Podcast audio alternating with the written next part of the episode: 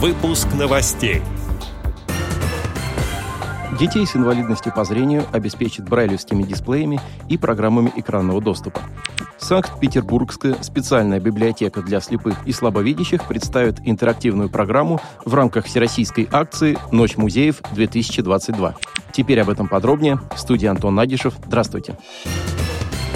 Санкт-Петербургская государственная специальная центральная библиотека для слепых и слабовидящих 21 мая представит интерактивную программу «Точки зрения. Точки отсчета» в рамках всероссийской акции «Ночь музеев-2022». Интерактивная программа познакомит посетителей с историей благотворительности Петербурга, организация которой на государственном уровне была закреплена при Петре I, вкладом незрячих в защиту города во время блокады Ленинграда и современными направлениями деятельности библиотеки. В программу войдут экскурсии по исторической экспозиции, интерактивное знакомство с новым инклюзивным пространством, уникальными книгами, 3D-макетами архитектурных памятников города, тифлотехникой, специальным программным обеспечением и современным оборудованием, а также мастер-класс по письму шрифтом Брайля. Длительность программы – полтора часа. Сеансы проводятся каждые полчаса, начиная с 18.00.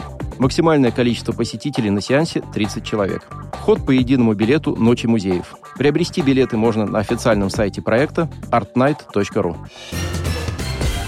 Проект приказа об обеспечении детей с инвалидностью по зрению брайлевским дисплеем и программами экранного доступа подготовили в Министерстве труда и социальной защиты Российской Федерации. Член Комитета Государственной Думы по труду, социальной политике и делам ветеранов Светлана Бессараб рассказала о документе и подчеркнула его важность для поэтапного формирования инклюзивной среды, доступной каждому гражданину России.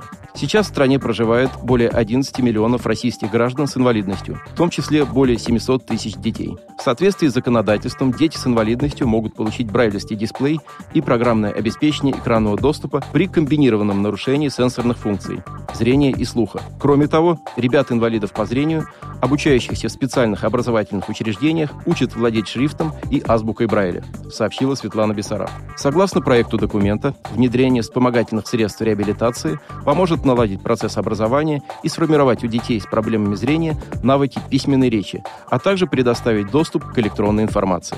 Перечень медицинских показаний для обеспечения оборудованием предлагается дополнить такими показаниями, как значительные нарушения зрения. Отдел новостей «Радиовоз» приглашает к сотрудничеству региональной организации. Наш адрес – новости собака радиовоз.ру. О новостях вам рассказал Антон Агишев. До встречи на «Радиовоз».